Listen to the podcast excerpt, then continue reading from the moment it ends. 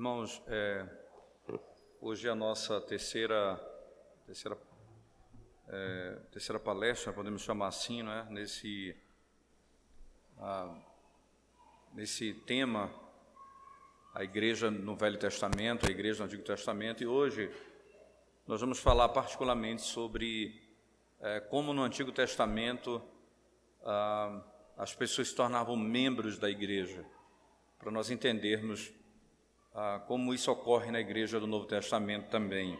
Né? Isso é um, é, um, é um aspecto fundamental, eu diria, para nós compreendermos. Né?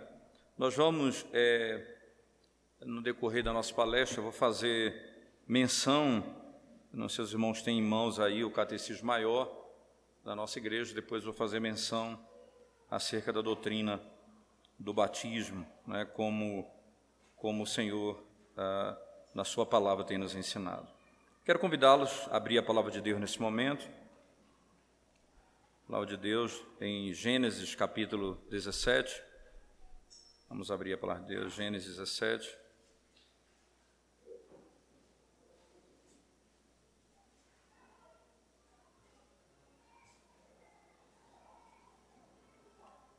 Essa é a narrativa em que é instituído a circuncisão, né?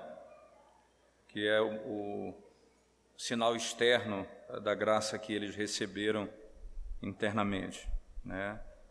Vamos então, é, Gênesis 17, a partir do verso 1, diz assim a palavra de Deus.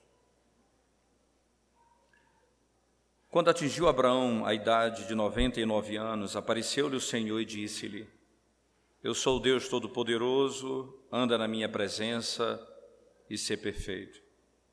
Farei uma aliança entre mim e ti e te multiplicarei extraordinariamente. Prostrou-se Abraão, rosto em terra, e Deus lhe falou: Quanto a mim, será contigo a minha aliança, serás pai de numerosas nações Abraão já não será o teu nome, sim Abraão, porque por pai de numerosas nações te constituí. Partirei fecundo extraordinariamente, de ti farei nações e reis procederão de ti. Estabelecerei a minha aliança entre mim e ti e a tua descendência, no decurso das suas gerações, aliança perpétua, para ser o teu Deus e da tua descendência. Dar-te-ei dar-te-ei é, dar à tua descendência a terra das tuas peregrinações, toda a terra de Canaã, em possessão perpétua, e serei o seu Deus. Disse mais Deus a Abraão: Guardarás a minha aliança, tu e a tua descendência, no decurso das suas gerações. Esta é minha aliança, que guardareis entre mim, vós e a tua descendência. Todo macho entre vós será circuncidado Circuncidareis a carne do vosso prepúcio, será isso por sinal de aliança entre mim e vós. O que tem oito dias será circuncidado entre vós todo macho das vossas gerações, tanto escravo nascido em casa como comprado a qualquer estrangeiro que não for da tua estirpe. Com efeito, será circuncidado nascido em tua casa e o comprado por teu dinheiro. A minha aliança estará na vossa carne e será aliança perpétua. O incircunciso que não for circuncidado na carne do prepúcio, essa vida será eliminada do seu povo, quebrou a minha a minha aliança. Vamos à presença de Deus mais uma vez em oração, irmãos, nesse momento. Nós damos graças, Senhor Deus, pelo privilégio de podermos abrir a tua palavra mais uma vez e assim sermos edificados por tua palavra, que a tua voz poderosa que fala ao coração da igreja pelo Espírito Santo que a inspirou e pelo Espírito que habita em nós. Edifica a tua igreja e dá-nos a esperança verdadeira em Cristo Jesus. No nome dele nós oramos. Amém.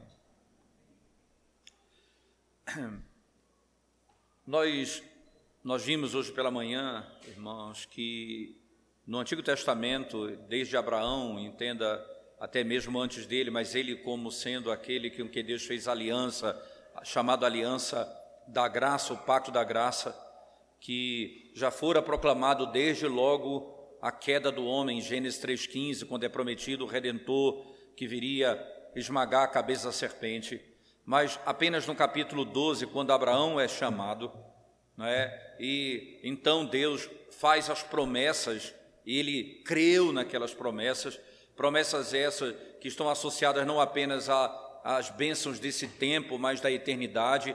Ele cria em Cristo, cria na promessa da redenção eterna e cria na ressurreição dos mortos.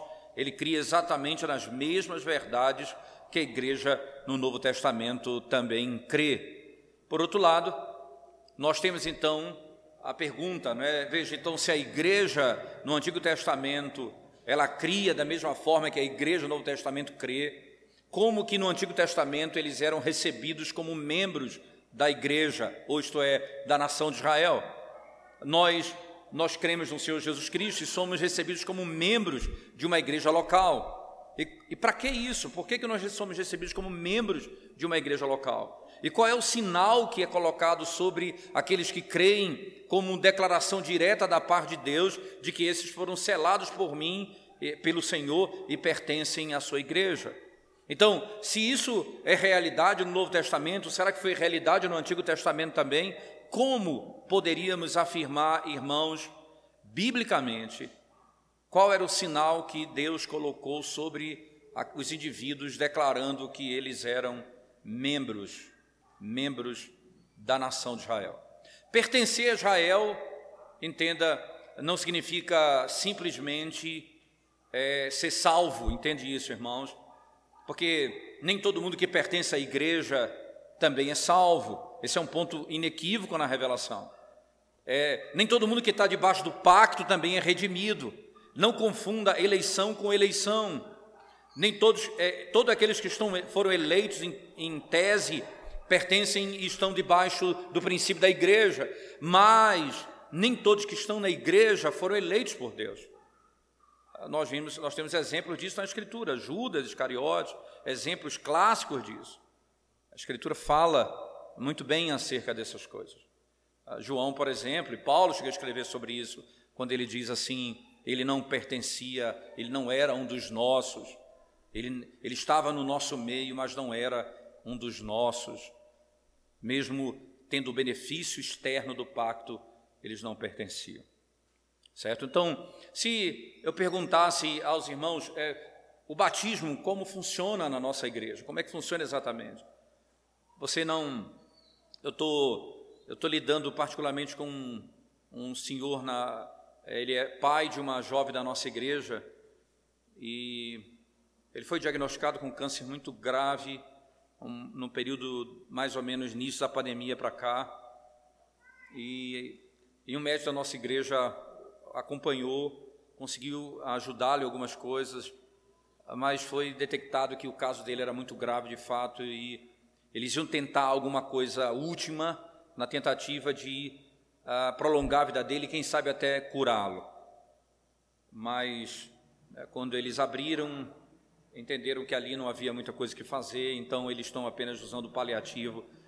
E, e esse senhor, ele veio ao Evangelho de Cristo um pouco antes dessa fase.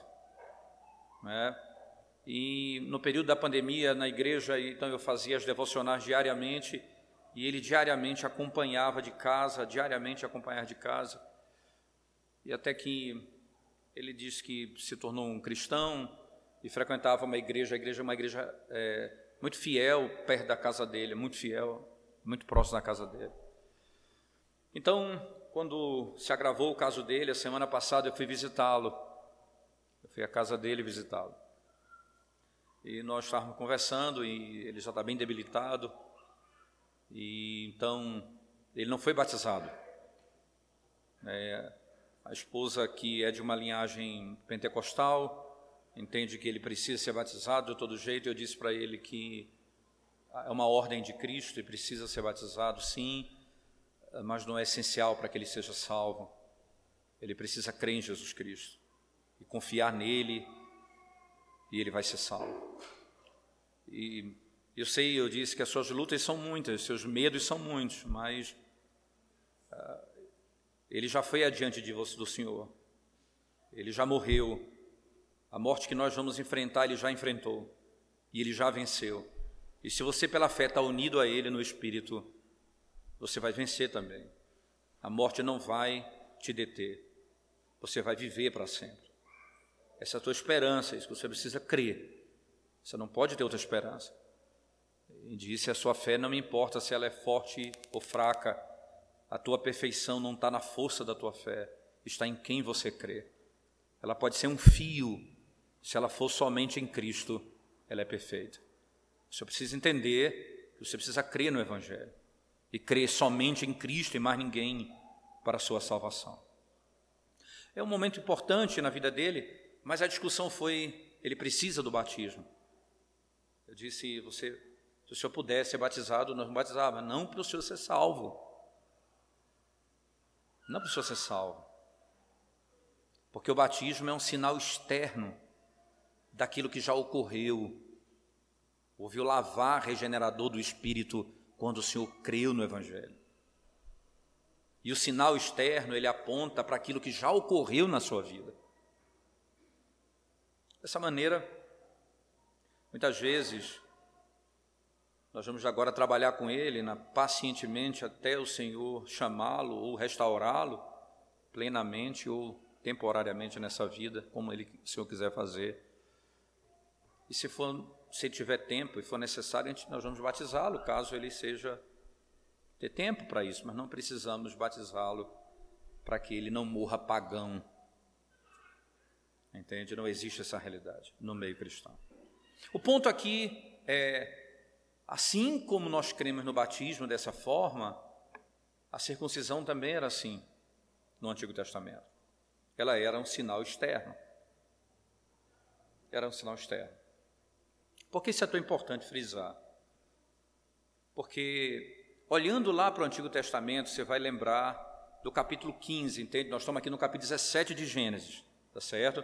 Que é onde a circuncisão é instituída no capítulo 15 de Gênesis, onde o pacto é estabelecido. Então, eu tenho pacto no capítulo 15 e tenho no capítulo 17. Certo? Eu tenho, eu tenho aqui separado por alguns capítulos essas duas narrativas. No capítulo 15, particularmente, volte lá comigo. Veja, no capítulo 15 é feita a promessa. Vamos lá para o capítulo 15, verso 1 em diante. Depois destes acontecimentos, veio a palavra do Senhor a Abrão, numa visão, e disse: não temas, Abraão, eu sou o teu escudo e teu galardão será sobremodo grande. Respondeu Abraão: Senhor Deus, que me haverá de dar? Que me haverá de dar se continuo sem filhos? E o herdeiro da minha casa é o Damasceno Eliezer. Disse mais Abraão: A mim não me concedeste descendência, a um servo nascido na minha casa será o meu herdeiro. A isso respondeu logo o Senhor, dizendo: Não será esse o teu herdeiro, mas aquele que será gerado de ti será o teu herdeiro. Então conduziu até fora e disse: Olha para os céus e conta as estrelas, se é que podes. E lhe disse: Será assim a tua posteridade. Ele creu no Senhor e isso lhe foi imputado para a justiça. Ele creu no Senhor e isso lhe foi imputado para a justiça. Você entenda que houve a promessa do nascimento de uma criança, que era impossível a ele. É por isso que Deus se revela tanto no capítulo 15 como no 17 como Deus Todo-Poderoso. E Deus Todo-Poderoso significa Ele é suficiente para Ele mesmo, Ele é suficiente para Abraão, é suficiente para a igreja. Ele tem todo o poder. E aqui ele diz: Ele fará exatamente como Ele prometeu, porque Ele tem todo o poder. É por isso que é uma diferença muito grande quando você, quando a profecia do homem ele tem a vontade de fazer o bem, mas não tem o poder de fazer o bem. É só Deus pode falar e fazer, porque só pode falar e fazer aquilo que fala quem tem todo o poder. Quem não tem todo o poder não pode cumprir o que falou na sua essência. Por isso que a profecia, ela é perigosa, não é humana, porque se diz em nome de Deus aquilo que não acontece, quando você fala alguma coisa em nome de Deus e não acontece, você está dizendo que Deus não tem todo o poder de fazer aquilo que ele prometeu. E o que ele disse aqui foi: vai ser assim, e assim será. E assim foi na realidade. E, mas o detalhe é como que ah, Moisés aqui coloca no texto, ele creu, isso lhe foi imputado por justiça. Entenda, aqui a palavra imputação é utilizada de modo impressionante no texto. Que é imputação, irmãos, foi colocado na conta dele. Ele não foi justificado por aquilo que ele fez, mas porque ele creu na promessa. Ele não foi justificado pela obediência das obras, ele foi justificado pela fé. E aquilo foi imputado a ele como justiça. A salvação pela graça. Aquilo que foi prometido a ele, lembra lá em Gênesis 12 que as nações do mundo seriam benditas nele e Paulo, aos Gálatas, no capítulo 3, verso 6 e diante, vai declarar abertamente que Deus pré-anunciou o evangelho da salvação pela fé aos gentios, quando? Quando ele pré-anunciou, dizendo: Em ti serão benditas todas as famílias da terra. A salvação pela graça não seria apenas para os gentios, era próprio Abraão. Ele creu, isso lhe foi imputado por justiça a salvação pela fé. Pela fé. E aí você vai ter na sequência do mesmo capítulo 15, né? Ele diz: Senhor, como saberei? Veja o verso 8. Como saberei, Senhor Deus, como saberei que hei de possuí-la? Respondeu-lhe: Toma-me uma novilha, uma cabra e um cordeiro, cada qual de três anos, uma rola e um pombinho. E ele, tomando todos esses animais, partiu-os pelo meio e lhe pôs em ordem as metades uma defronte das outras, e não partiu as aves. Aves de rapina desciam sobre os cadáveres, porém Abraão as enxotava. Ao pôr do sol, caiu profundo sono sobre Abraão, e grande pavor e cerradas trevas o acometeram. Veja que imagem impressionante. Aqui, no pôr do sol, e, as, e porque entende, irmãos, não, não, não significa apenas que era estava o sol se pondo, mas as trevas eram profundas. Vocês vão lembrar que quando o cordeiro foi morto, lá em Êxodo, no capítulo 12, uma antes da morte dos primogênitos, que foi a última praga, você teve trevas no Egito, densas trevas. Então o cordeiro foi morto, e eles foram libertos. Você lembra que João, o evangelista João, no capítulo 19, ele vai deixar inequívoco para quem lê que o cordeiro que está sendo morto na cruz é o cordeiro pascal, e ele cita Êxodo 12, verso 42 em diante, ele vai, ele vai citar literalmente dizendo: Nenhum dos seus ossos foi quebrado, para se cumprir o que estava escrito. Você sabe o que acontece em João, quando, quando Cristo está morrendo? Densas trevas. Você sabe quando o mundo foi criado? Havia trevas sobre a face do abismo. E Deus trouxe a existência. É o contexto da plena e profunda libertação. É o contexto da plena restauração das trevas. Ele disse: haja luz e houve luz. Ao pôr do sol, cerrada e densas trevas, o cordeiro foi morto, as trevas o acometeram. Então lhe foi dito: Sabe com certeza que a tua posteridade será peregrina em terra alheia e será reduzida à escravidão e será afligida por quatrocentos anos. Mas também eu julgarei a gente a quem tem de sujeitar-se, e depois sairão com grandes riquezas. E tu irás para os teus pais em paz, serás sepultado em ditosa velhice, na quarta geração. Tornarão para aqui, porque não se encheu ainda a medida da iniquidade dos amorreus. E sucedeu que, posto o sol, houve densas trevas, e eis um fogareiro fumegante e uma tocha de fogo que passou entre aqueles pedaços. Naquele mesmo dia, fez o Senhor aliança com Abraão, dizendo: à tua descendência dei esta terra, desde o rio do Egito até o grande rio Eufrates, o Queneu, o Quenezeu, o Cadimoneu, o Eteu, o Ferezeu, os Refaíns, o Amorreu, o Cananeu, o Gigazeu e o Jebuseu. São teus. Sabe que imagem impressionante aqui, irmãos? O evangelho sendo disposto. Ele creu, isso lhe foi imputado por justiça. Parte os animais ao meio. O que significa isso? Na cultura judaica, é importante, até na cultura do, do povo, dos povos antigos era comum. Os pactos eram feitos assim. O animal era aberto ao meio. E as partes pactuantes passavam por sobre o animal, pisando sobre as costelas deles. Era conhecido como um pacto de vida e morte. Se, se você cumprisse o pacto, você viveria. Se você não cumprisse, você sofreria os danos que aquele animal sofreu você seria partido ao meio. E Deus manda ele abrir o animal ao meio. Só que de maneira gloriosa, uma tocha fumegante passa. E não queima e não destrói o animal. Abraão não passa. Deus estabeleceu um pacto com ele e com a descendência dele, em que ele estipula as regras e ele proverá o mediador que cumprirá as exigências do pacto.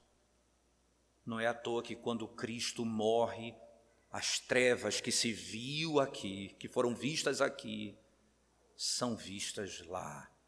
E o cordeiro é morto, e a maldição que estava sobre nós é arrancada. Ele se fez maldição em nosso lugar. Ele foi justificado pela fé, não por obras. O pacto da graça. E aí eu vou para o capítulo 17 agora. No capítulo 17, então, me concede uma imagem intrigante. Deus faz uma aliança de novo com Abraão. Então muita gente imagina que ali é um outro pacto. Existem livros que são escritos assim, né?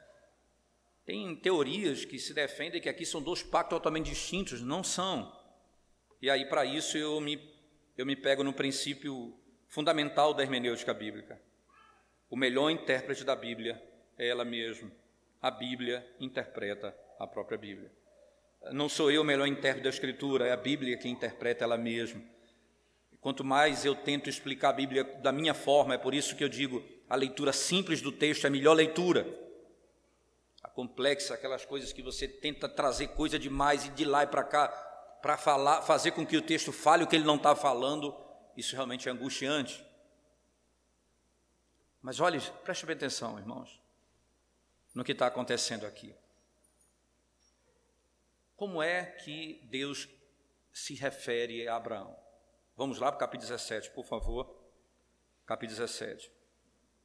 Você sabe que é, depois, do, depois da promessa, você vai ter a história de Sara e Agar, né? E a história do nascimento e da tentativa de, de promover o cumprimento da promessa segundo a sua própria força.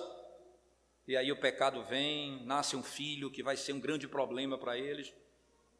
Mas Deus vai cumprir sua promessa apesar, apesar da incredulidade naquele momento de Sara e até mesmo da anuência de Abraão, que por algum momento cedeu à pressão da sua esposa na tentativa de ter um filho.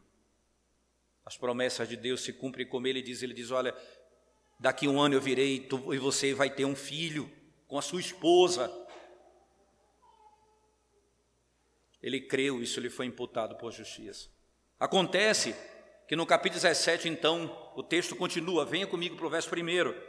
Quando atingiu Abraão a idade de 99 anos, apareceu o Senhor e disse: Eu sou o Senhor Deus Todo-Poderoso. Anda na minha presença e ser perfeito. E aqui é uma ordem clara Eu sou todo-poderoso, anda na minha presença e ser perfeito. Aqui a perfeição, aqui, irmãos, é seja um homem sem culpa. E aqui as palavras são importantes porque como se ele estivesse dizendo como a linguagem neotestamentária utiliza essa expressão, quando diz lá que nós somos, que nós, nós somos chamados para sermos santos e irrepreensíveis. A perfeição aqui não é a perfeição de nunca ter pecado. O ser perfeito aqui é é não ter o que falar de você. Lembra que Abraão já fez algumas coisas estranhas quando ele tentou se livrar da morte, entregando a esposa dele para o Faraó e outro momento para outro rei. Senhor, e foi repreendido por um deles, disse: Uma coisa eu te peço, Abraão, fala a verdade não minta. O Senhor diz: Ser perfeito na minha presença. Mas como é que ele dá essa ordem? Ele só dá essa ordem de, depois de dizer: Eu sou o Senhor Deus Todo-Poderoso. Você não pode andar dessa forma se não depender de mim. Eu sou o suficiente para minha própria existência e sou suficiente para você. Aquilo que eu te ordeno, você encontra em mim. Não há nada que Deus peça ao homem que ele não tenha prometido, não há nada requerido por ele que ele não tenha prometido a nós. Ele diz: você precisa crer para ser salvo. Aí a Bíblia diz: a fé é dom de Deus. Aí diz: você precisa se arrepender para ser salvo. A Bíblia diz: você não sabe que é a bondade de Deus que te conduz ao arrependimento? Tudo aquilo que Ele exige, Ele promete. Tudo aquilo que Ele ordena, Ele concede. É por isso que Ele é todo poderoso. E é nele, somente nele, que eles vão conceber e, e, e obter tais coisas. Não, não pode ser neles mesmo. Já foi posto que ele não é perfeito, ele precisa ser já foi posto que ele que ele não tem andado de verdade como deveria, e por isso o Senhor está dizendo, ele anda na minha presença ser perfeito. E aí ele continua, farei uma aliança entre mim e ti, e te multiplicarei extraordinariamente. Prostrou-se Abraão, rosto em terra, e Deus lhe falou. E aqui, imediatamente, a concepção clara de Abraão dizendo, com o rosto em terra, essa é uma realidade de quem ele é e de quem Abraão é, o que Deus exige dele, aquilo que ele não pode fazer.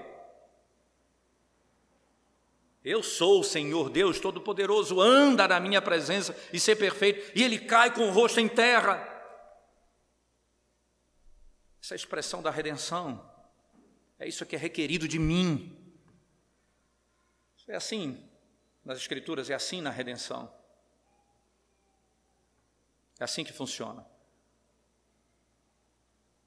Depois de Pedro fazer aquela pesca maravilhosa, ele se aproxima de Cristo e diz: Senhor, sai da minha, da minha presença. Eu sou um homem pecador. Sai da minha presença. Não fica perto de mim. O Senhor exige de mim, Senhor, Tu és todo-poderoso. Eu não posso andar dessa forma em mim mesmo. Eu preciso de Ti. O pacto é feito, é fundamentado por Ele, estabelecido por Deus e é mediado por Ele. E ele continua: Quanto a mim, será contigo a minha aliança, diz o Senhor. Serás pai de numerosas nações. Abraão já não será o teu nome, sim Abraão. Abraão não será o teu nome, sim Abraão porque por pai de numerosas nações te constituí. Partei fecundo extraordinariamente, de ti farei nações, e reis procederão de ti. Estabelecerei a minha aliança entre mim e ti e a tua descendência no decurso das suas gerações. Aliança perpétua para ser o teu Deus e o Deus da tua descendência. Dar-te a tua descendência a terra das tuas peregrinações, toda a terra de Canaã, em possessão perpétua, e serei o seu Deus. Disse mais Deus a Abraão: Guardarás a minha aliança, tu e tua casa tua descendência no decurso das suas gerações. Esta é a minha aliança, que guardareis entre mim e vós e a tua descendência. Todo macho entre vós será circuncidado. Circuncidareis a carne do vosso prepúcio, será isso por sinal de aliança entre mim e vós. O que tem oito dias será circuncidado entre vós, todo macho nas vossas gerações. Tanto escravo nascido em casa como comprado a qualquer estrangeiro que não for da tua estirpe. Todo homem na tua casa será circuncidado. Essa é a aliança que eu faço contigo. Como é que o estrangeiro poderia participar de Israel se for circuncidado? Que sinal Deus mandou Abraão colocar sobre ele e sobre todo homem? Entenda, porque a mulher não vai ser circuncidada, esse é um ponto importante, é óbvio, não é? Por razões, razões simples, aqui nós estamos falando caráter representativo do homem, o papel claro da descendência que, da, que tem continuidade, de onde a raça é continuada. Mas o sinal vai ser colocado, e ali no sinal externo, vocês vão pertencer ao povo. Entenda por que pertencer a Israel, qual é o grande ponto disso. Perceba que no verso 14 ele diz: O incircunciso que não for circuncidado na carne do seu propúcio, essa vida será eliminada do seu do seu povo. Entenda, ele não pode pertencer ao seu povo, ele tem um sinal. Para ele pertencer ao povo, ele precisa ser circuncidado. E como ele é circuncidado? Porque ele creu e recebeu o sinal externo. Aí agora deixa eu correr com vocês rapidamente para o Novo Testamento, para ver o que Paulo diz dessa história aqui. Como é que ele interpreta esse texto? Romanos 4, a partir do verso 1. Você lembra que nós começamos no capítulo 15, falando da fé. E me parece inequívoco que Paulo fará também a mesma coisa que foi feito lá no texto de Gênesis. Ele usará o mesmo rigor de construção de argumento, mesmo rigor, não vai mudar nada. Romanos, capítulo 4, versículo 1 em diante, diz assim a palavra do nosso Deus, Romanos 4, 1 em diante. Que, pois, diremos ter alcançado Abraão, nosso pai, segundo a carne? Porque se Abraão foi justificado por obras, tem de que se gloriar, porém não diante de Deus. Pois que diz a Escritura? Abraão creu Deus e isso lhe foi imputado para justiça. Ele creu, isso lhe foi imputado para justiça. Não foi a, a obra o que foi imputado por justiça, não foi a sua fé também. O texto vai ficar claro lá na frente. Foi em quem ele creu, a obra de quem ele creu. Aí é o que ele vai dizer na sequência. Preste atenção. Ora, ao que trabalha, o salário não é considerado como favor e sim como dívida. Mas ao que não trabalha, porém crê naquele que justifica o ímpio, a sua fé lhe é atribuída como justiça. Entenda, ele está dizendo: olha, aquele que trabalha, o salário dele não é favor, é dívida. Se você trabalha durante o mês e vai receber o salário, esse salário não é favor, é dívida. Mas aquele que não trabalha, mas crê naquele que trabalha, isto é, crê em Cristo, a fé é atribuída como justiça. Como? Ele creu naquele que trabalha. Ele creu naquele que opera, naquele que é justo. Ele foi salvo pela fé. Ele está dizendo a Abraão. E aí, irmãos, Paulo está escrevendo aqui para a igreja de Roma, e aí os judeus estão presentes, obviamente, tanto é que ele fala aos judeus diretamente nessa carta. E agora ele simplesmente chama o pai de, de, de Israel e o rei de Israel para provar que a salvação é por fé e não por obras. Aí ele parte para chamar Davi como exemplo. Ele diz assim: E é assim também que Davi declara ser bem-aventurado o homem a quem Deus atribui justiça, independentemente de obras. Bem-aventurado aquele cujas iniquidades são perdoadas e cujos pecados são cobertos. Bem-aventurado o homem a quem o Senhor jamais imputará pecado. Aí ele está citando o Salmo 32. Bem-aventurado o homem a quem Deus não imputa pecado. Não é aquele que nunca cometeu pecado, é aquele a quem Deus não imputa pecado. O meu pecado foi imputado a outro.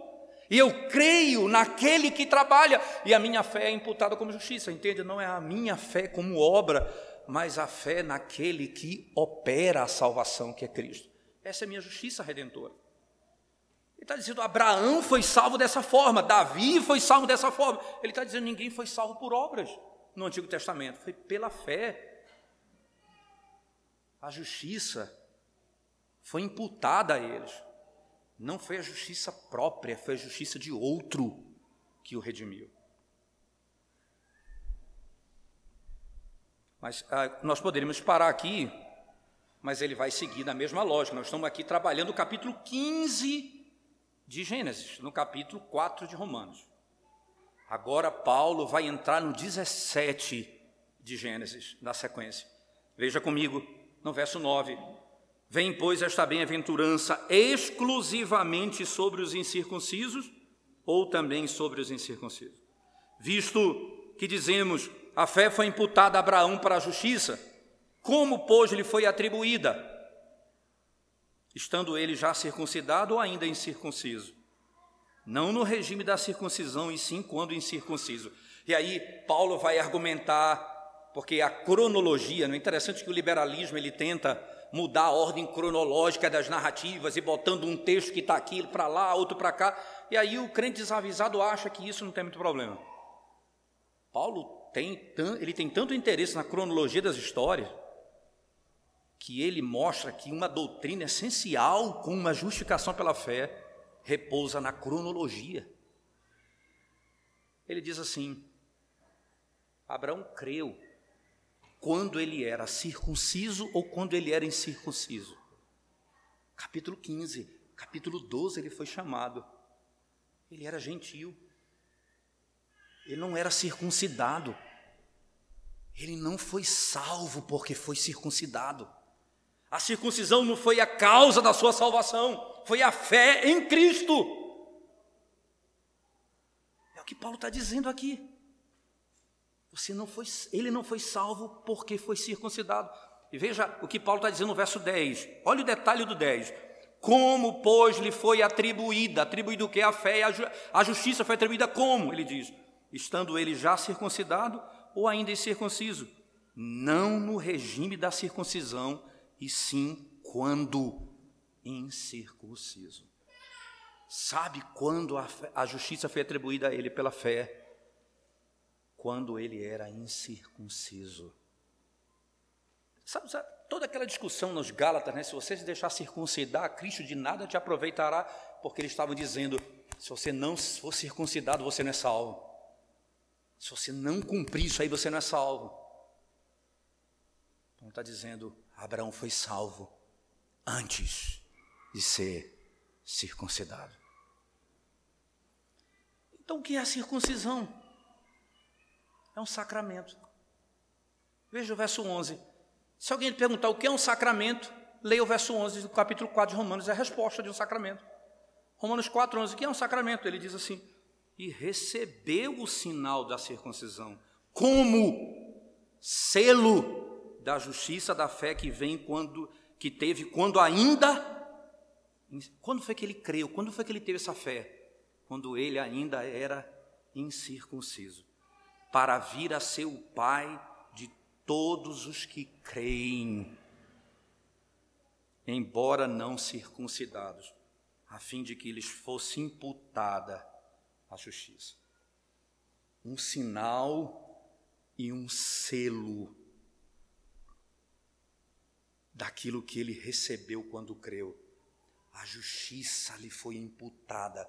Ele recebe um sinal externo da justiça que lhe foi imputada. O sinal externo. É por isso que no capítulo 17 ele é circuncidado. É essa a razão. Aí você agora vai entender o pulo do gato. Desculpa essa expressão, mas é importante. Pulo do gato, termo bom. Esse é o fundamento porque nós batizamos nossos filhos. Porque esse conceito aqui, esse conceito aqui, era o que Abraão recebeu quando foi ordenado a circuncisão no capítulo 17. Ele creu e recebeu o sinal. Então alguém pode dizer, é preciso crer para receber o sinal. Abraão creu e recebeu o sinal. Aí recebeu uma ordem também.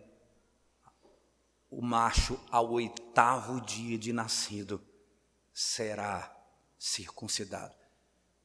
Isso não exclui o fato de que ele disse: a aliança é com ti, comigo e com a minha descendência, com a minha casa, com os meus filhos.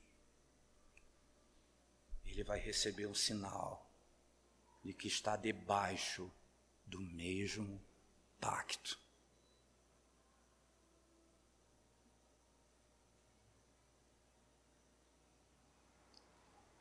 É a igreja do Antigo Testamento. Como nós somos selados com o batismo. Eles eram selados com a circuncisão. Alguém me pergunta assim, pastor, mas como mudou? Como é que pode mudar da circuncisão para o batismo? Talvez a pergunta seja um pouco anterior. Quem pode mudar? Quem instituiu? Quem instituiu a circuncisão? Deus. Gênesis 17. Ele ordenou: faz isso. Essa é aliança entre mim e ti. Eu serei o teu Deus e você será o meu povo. Essa é a aliança, esse é o pacto. Ele instituiu a Páscoa, Êxodo 12. Você vai matar o, o, o novilho. A Páscoa foi instituída em Gênesis 12. Quem fez? Quem ordenou? O libertador, Deus. Foi quem fez. Quem tem poder de mudar? Deus. A igreja não pode criar sacramento, nem pode mudar sacramento. Você sabe que não é à toa que Paulo vai dizer lá em Coríntios, na primeira carta, no capítulo 11, ele vai dizer: O que eu recebi do Senhor também vos entreguei, que na noite que foi traído tomou o pão, ele instituiu a ceia. Agora você lembra, vamos lá, Mateus capítulo 26, verso 26, você dá uma olhada lá, vamos abrir sua Bíblia, por favor, dá uma olhada no texto. Se você olhar Mateus 26, verso 26, agora eu não estou falando da circuncisão, eu estou falando de outro sacramento, que é a Páscoa, tá certo? Para que a gente possa voltar para o sacramento do batismo e a circuncisão e entendê-lo melhor. Deixa eu fazer uma ponte agora com, com a Páscoa. Êxodo, você tem lá Mateus capítulo 26, verso 26. O que é que, tá, o que, é que começa a narrar ali no verso 26 do capítulo 26? A instituição da Páscoa. Não é? Mateus 26, versículo 26. Se você olhar para os versos anteriores do capítulo 26, verso 26, anteriormente, você vai encontrar, é o período da Páscoa. E foi ordenado e estava sendo preparado. Aquela era sexta-feira de Páscoa. Eles estavam celebrando a Páscoa. O cordeiro vai ser morto no dia da Páscoa. E lembra que Israel foi liberto no dia da Páscoa. O cordeiro vai ser morto. E os que estavam presos na morte vão ser tipificados ali o evangelista vai dizer que quando Cristo morre, densas trevas vieram e o sepulcro, ouvi, ouviu-se um grande estrondo nos sepulcros e os santos que estavam mortos levantaram, saíram do cativeiro. A imagem é poderosa. Foram libertos, não de Faraó, mas de Satanás, da morte e do pecado.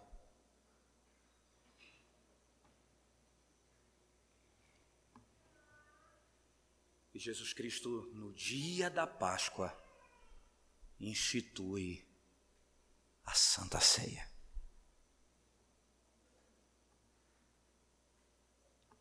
O sangue vai ser derramado em pouco tempo, o cordeiro vai ser morto. Depois disso, nenhum sacramento pode ter derramamento de sangue. Todo sacramento antes da cruz era cruento, isto é, tinha sangue. Todo sacramento depois da cruz é não cruento, não tem sangue, porque o sangue do Cordeiro foi derramado de uma vez por todas. Cessou o derramamento de sangue. Acabou ali.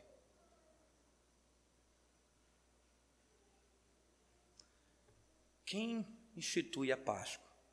O que institui a ceia. Lembra que no primeiro dia da nossa palestra, quer dizer, foi ontem, né? Porque, porque hoje nós falamos manhã e agora à noite. Lembra que nós falamos, irmãos, um ponto importante. Que no dia que Cristo ressuscita dentre os mortos, em Mateus 28, verso 18 em diante, ele diz: Todo poder me foi dado no céu e na terra. Ele ordena o batismo, ide por todo o mundo, fazer de si batizando-os em nome do Pai, do Filho e do Espírito. Esse, é, esse é o sacramento de entrada. Por que não se circuncida mais hoje na igreja? Porque não pode mais haver derramamento de sangue. E alguém vai discutir, mas a melhor forma de batizar então não é aquela em que você mergulha e sai? Porque não foi isso, Cristo morreu e ressuscitou? Não é essa a forma do batismo, entende, irmãos? O batismo é a expressão de toda a obra completa. Sabe o que é o batismo? É o derramar do Espírito sobre a igreja. E o que o Espírito traz? A obra perfeita de Cristo. Qual é a obra perfeita de Cristo? A morte e a ressurreição. O lavar regenerador do Espírito. O Espírito que vem sobre a igreja, que é derramado sobre a igreja. Essa é a forma da igreja batizar que representa a obra completa de Cristo, o que morreu e ressuscitou. O Espírito vem sobre a igreja. Quem é que vai instituir o batismo? Mateus 28, verso 18. O Senhor da igreja. Quem instituiu a Páscoa? Mateus 26, verso 26. O Senhor da igreja, Jesus Cristo. A partir desse momento, para que eu possa ser membro, veja, o que significa que quando eu, você ouve a pregação do Evangelho e crê no Senhor Jesus Cristo, o que é que acontece com você? Você foi lavado pelo sangue do Cordeiro, pelo Espírito que foi derramado sobre o teu coração quando você creu. Agora, essa você creu e foi, lhe foi imputada a justiça de Cristo em você. E agora eu recebo um sinal externo que aponta para essa realidade, o batismo com água. E aí eu me torno membro, como eles eram circuncidados, se tornavam membros de Israel. Nós somos batizados e nos tornamos membros da igreja. O que foi prometido a Abraão é como um riacho que se transforma num grande caudaloso rio do Novo Testamento para todas as nações.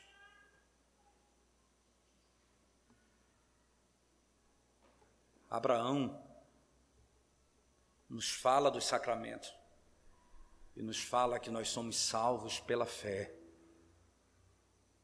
e recebemos um sinal que declara que nós somos salvos pela fé. Repito mais uma vez, porque não somos circuncidados hoje. Porque não pode mais haver derramamento de sangue como sinal do pacto, uma vez que Cristo morreu uma vez por todas. E quando Cristo, entenda irmãos, e quando Cristo realiza essa obra, quando ele realiza essa obra, cessa todo derramamento de sangue. Quando participamos da ceia, este, o vinho ou o suco, como as igrejas costumam fazer, dizem: Este, este é o meu, este é o, é o selo, é o sinal do pacto. Esse é o sangue da nova aliança que foi derramado em favor de muitos para a remissão de pecados. Significava crer no Evangelho. O Espírito abriu o entendimento, ele era salvo por meio do, do ensino do Evangelho na linguagem do Antigo Testamento. O que significava a circuncisão? Significava que, o, que era tirado ali aquilo que era contaminação. Entenda como é interessante: o opróbrio do Egito, o opróbrio do pecado, a iniquidade, a impureza nós somos selados como? Nós somos lavados. Essa imagem no Novo Testamento. O batismo é o perdão dos nossos pecados. Nós cremos no Evangelho e nós temos os nossos pecados perdoados recebemos o batismo que aponta para o lavar regenerador do Espírito, que é a obra de Cristo aplicada em nós, o nosso pecado perdoado, participamos da ceia do Senhor, que Jesus diz: Deixa meu sangue que foi derramado por vós para a remissão de pecado. Nós participamos de todos os elementos que apontam pregação e os sacramentos, a obra da redenção plenamente manifestada à igreja. O Antigo Testamento e o Novo Testamento estão linkados nessa mesma verdade. Linkados nessa mesma verdade. Não há como fugir disso, creio eu. Por isso sou presbiteriano. Mas,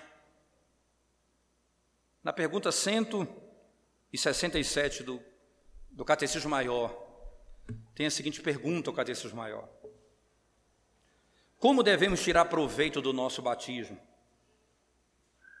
Como é que o batismo funciona?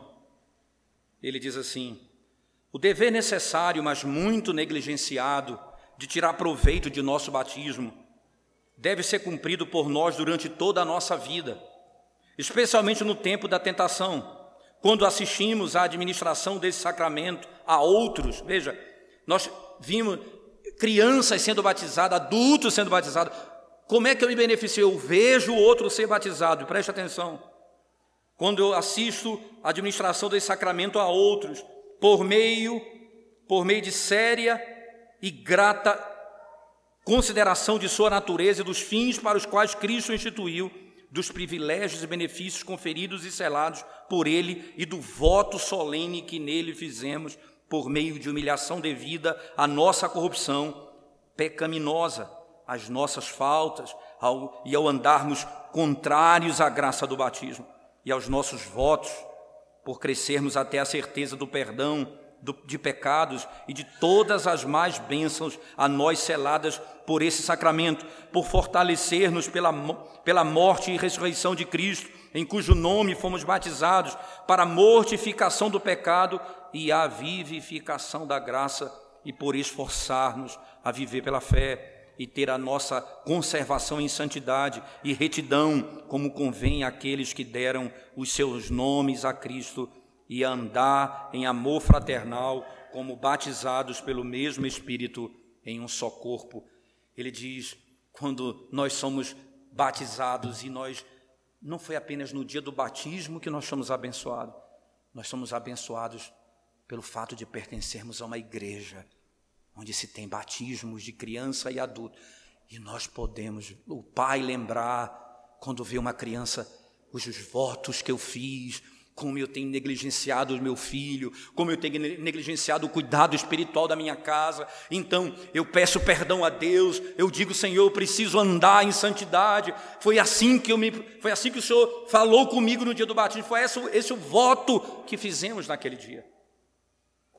E a igreja é abençoada, revigorada, renovada, e a sensação inequívoca de que participamos do mesmo corpo somos membros do mesmo corpo. Nós somos membros da igreja de Cristo. Bênção do Senhor, desde a antiga aliança até a nova aliança. Mas deixa eu encerrar dizendo a vocês, como começa o capítulo, como começa o capítulo 9 da carta aos Romanos, Paulo disse: Nem todo que nasce em Israel é israelita. É um sinal externo. E como é que a igreja recebe alguém por batismo? Não é pelo novo nascimento que eu posso julgar que você nasceu de novo. É, eu, é recebido, sabe como? Pela sua declaração crível. O que é isso? O que você declara com seus lábios não é não há contradição do modo como você vive. A sua maneira de viver não contradiz o que você fala. É crível o seu testemunho. Mas aponta para um fato. Eu me beneficio do batismo, mas não há nenhum benefício se de fato eu não estou em Cristo Jesus. Lembra da ceia? Ela edifica a igreja, mas aqueles que não estão em Cristo, de nada aproveitam o batismo, mesmo participando dele. Ou melhor, da ceia, mesmo participando da ceia, em nada eles são abençoados. Pelo contrário, Paulo vai dizer, sabe o quê? Que eles estão debaixo de maldição. Ao invés de receber as bênçãos, recebe juízo de Deus. E Paulo diz: não é, não é à toa que muitos dormem e muitos estão enfermos, porque exatamente participam da mesa do Senhor de modo indigno sem pertencer a Cristo verdadeiramente. Nós somos chamados dia após dia, toda ceia, a lembrar disso. Porque o pão e o vinho não me, vão me salvar, mas eles apontam para o meu Salvador. Eles me fazem lembrar quem é o meu redentor, em quem eu confio. A circuncisão era um sinal externo, é o selo da justiça da fé, porque ele creu e a, e a fé lhe foi imputada por justiça. Foi o que aconteceu no coração. E a circuncisão era o sinal externo daquilo. Aí está a comunicação da bênção. Mas se eu não estou em Cristo, nenhum benefício eu tenho recebendo o sinal. Não é porque você é batizado que você foi salvo. É se você está em Cristo que você é salvo. Mas se você está em Cristo e não quer ser batizado, é estranho. É como um filho rebelde que não quer pertencer ao povo de Deus. O batismo é uma declaração de que o desigrejado é uma anomalia no nosso meio. Não existe a figura do desigrejado nas Escrituras. Ele pertence ao corpo de Cristo, a uma igreja visível, ao governo de presbíteros de uma igreja local. É assim que a igreja é regulada desde o Antigo Testamento até o Novo Testamento. Hoje nós concluímos uma parte desse conceito. Amanhã nós vamos falar, se Deus permitir, ainda sobre a igreja no Antigo Testamento. Nós vamos falar um pouco de, da figura do porquê que no Novo Testamento o culto é tão simples. De onde vem esse conceito, se não for do pacto abraâmico?